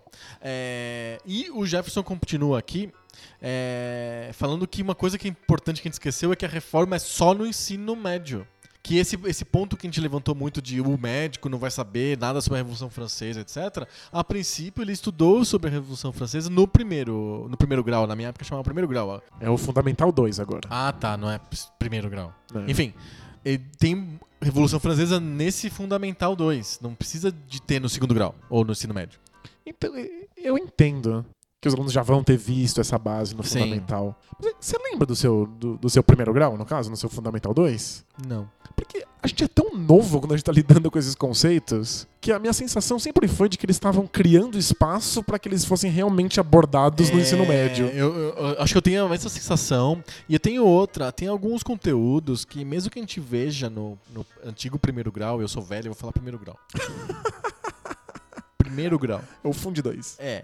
As pessoas veem o treco no primeiro grau e. Do às vezes É Fundo não- 2. no fundo de dois que as- não- às vezes não tem maturidade ainda psicológica, não tem maturidade cognitiva suficiente pra pegar aquilo. Não tem abstração. Não tem abstração, tem coisas que o aluno não, pe- não pega. E aí o, o, a- a- o currículo é meio moldado pra dar esse lustre geral. E aí no segundo grau fala com um tom mais crítico, um tom mais reflexivo, porque o aluno já tá mais maduro pra entender aquilo. Obviamente não precisa de fazer equação dos sais ou saber o que aconteceu depois da Revolução Francesa. É muito detalhe. Exato, é exagero. Mas que um teor, o teor crítico e reflexivo continua. Quando a gente fala superficial, não significa que a gente vai falar assim: olha, gente, aconteceu um negócio muito louco no, no século XVIII, que foi a Revolução Francesa. Mataram a rainha, botaram ela na. No, cortaram o pescoço dela. Legal, agora vamos para o. Revolução Industrial. Não, não é isso. Né? Não é superficial nesse nível. É superficial no nível que você não precisa dar super detalhes que uma academia vê, mas que você vai encarar aquela matéria com um teor crítico que às vezes no primeiro grau a- o aluno tá muito novo. Não dá. É, de verdade, as, as matérias que são realmente importantes no primeiro grau, elas são, são uma, uma pinceladinha bem rápida para o aluno saber que existe. Sim. Para ele ser capaz de depois relacionar isso com outras coisas e aí aprender a respeito. Exato. Eu, é a minha sensação. Então, essa, o médico que se forma e não conhece nada sobre literatura, por- porque ele não viu no segundo grau, mas ele viu no primeiro, não sei se funciona porque ele viu lá no primeiro. e É. é muito longe. Ele sabe que existe, assim. Talvez ele lembre de ter ouvido alguma coisa a respeito, mas é, é difícil ter um pensamento crítico, né? Exato. E tem uma terceira coisa que o Jefferson lembra a gente que a gente esqueceu: é que o segundo grau, a reforma, diz que é o, o, o ensino médio é transformado só da me- segunda metade pra frente. Na primeira metade ainda é o ensino médio com todas as matérias.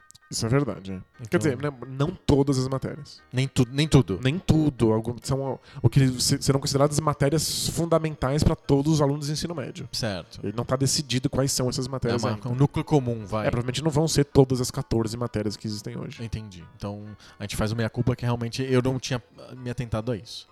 É. Mas acho que em linhas gerais a minha crítica ainda conti- eu continuo com ela. Eu ainda acho que o ensino tem que ser generalista e superficial nesse nível de superficial que eu expliquei agora. É, e não super específico com um monte de, de detalhes que às vezes não fazem diferença, mas também, também não so- sonegando informação, sonegando o conteúdo do aluno. Sim. Que é o que eu acho que acontece nesse modelo que eles estão propondo. Tá sonegando a possibilidade dos alunos terem contato com coisas importantes pro mundo, que fazem parte do, do nosso, da, da nossa vida. E eu continuo com o meu medo de nunca saber quais são os conteúdos fundamentais. É, pois é. Eu só sei que não é Santo Agostinho. Mas pode ter um outro filósofo que acha que Santo Agostinho é importante. Sim, um filósofo da Idade Média. Tomás de Aquino, por exemplo. Eu tô, mas aqui não adoraria Santo Agostinho, né? Exato. Muito bom. Ah, e a última cartinha de hoje é a cartinha do Matheus. Ele disse que ele está fazendo maratona tá de pouco pixel e ele disse que estava lendo cada segundo e escutar todos os episódios desde o número zero. Gente, tem que ter muito fôlego. É verdade, eu admiro as pessoas. né? O brasileiro, acima de tudo, é um forte, né? É... E é o seguinte, ele é bem mais novo, ele é de 95. E então ele pegou os videogames, de- tipo, lá pelo anos 2000, então era Dreamcast já. É, não, dois- 2000 já tem Dreamcast. Exato. E Já, já tá fora da fronteira pouco pixel já. Mas, graças ao contexto, com, com- ao contato que ele está tendo com o podcast, com o nosso site e tal, ele está pegando as nossas sugestões de jogos e está jogando no emulador, porque ele tem um PSP. Legal. O, o- o PSP, não o meu, mas de, de outras pessoas, de pessoas que eu E conheço. não o do Matheus também, né? Exato, não dele, mas de outras pessoas. São excelente máquina de emulação. Exato. Roda quase tudo até o 64 e roda muito bem. Roda bem e o controle é bom, não é na tela de vidro. É, é legal de você jogar em É emulação, verdade. Não, não é no teclado do computador. Exato. É bem legal o PSP para jogar emulação. E aí isso tá dando a possibilidade do Matheus de descobrir como que os jogos do Nintendinho são difíceis. É, é chocante jogar Nintendinho. é né? muito chocante. Se você tá acostumado com jogos modernos, de Playstation 4, sei lá, você joga Uncharted 4, que nem eu tô fazendo agora. Se depois você joga, sei lá, que nem ele falou aqui, Battletoads ou Ninja Gaiden, Nossa, É assustador. ridículo! Porque na segunda fase, na terceira fase, você já tá se ferrando quadrado, triângulo, bola, de- todas as formas geométricas possíveis você tá se ferrando. E a gente se assusta menos porque a gente lembra. Tipo, se eu vou jogar Ninja Gaiden hoje, eu sei que é difícil. É chocante ainda, comparado com o que a gente tá, com o que tá acostumado, mas eu lembro que era pra ser difícil mesmo. Você já vem com o espírito de que aquilo negócio é hard. Exato. Pra quem nunca jogou isso na época, deve ser. Assustador. Nossa, deve Mega ser- Man. Deve ser. bis- Nossa senhora.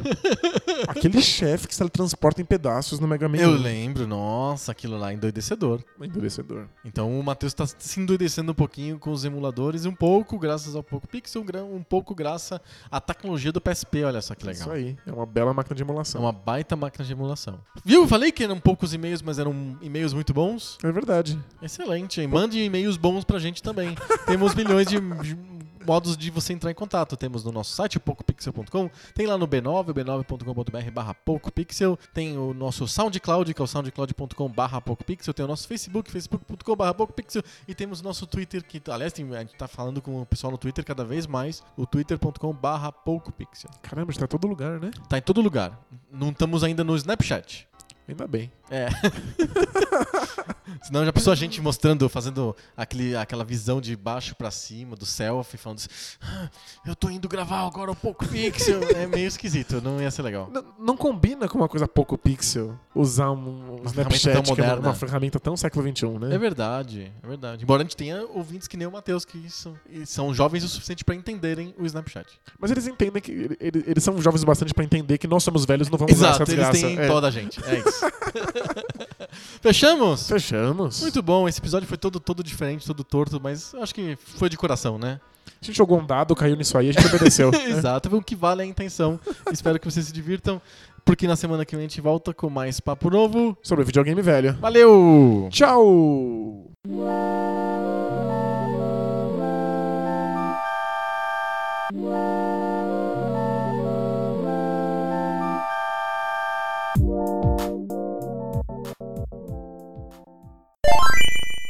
Ao vivo o Poco Pixel número 70. Eu falo número? Eu nunca sei. ah, meu Deus. Ah, sempre a mesma coisa. Você fala o número. Então, Vamos lá, de novo. De cartolina. É tipo aqueles é, videogame que a gente faz. é- Ah! Ai, meu Deus. Os efeitos colaterais de se gravar às 8 da noite. É, não é fácil. Vamos lá, vamos lá. Mais uma vez. No mundo, muito pixel. É verdade. Tem que cortar. Ah.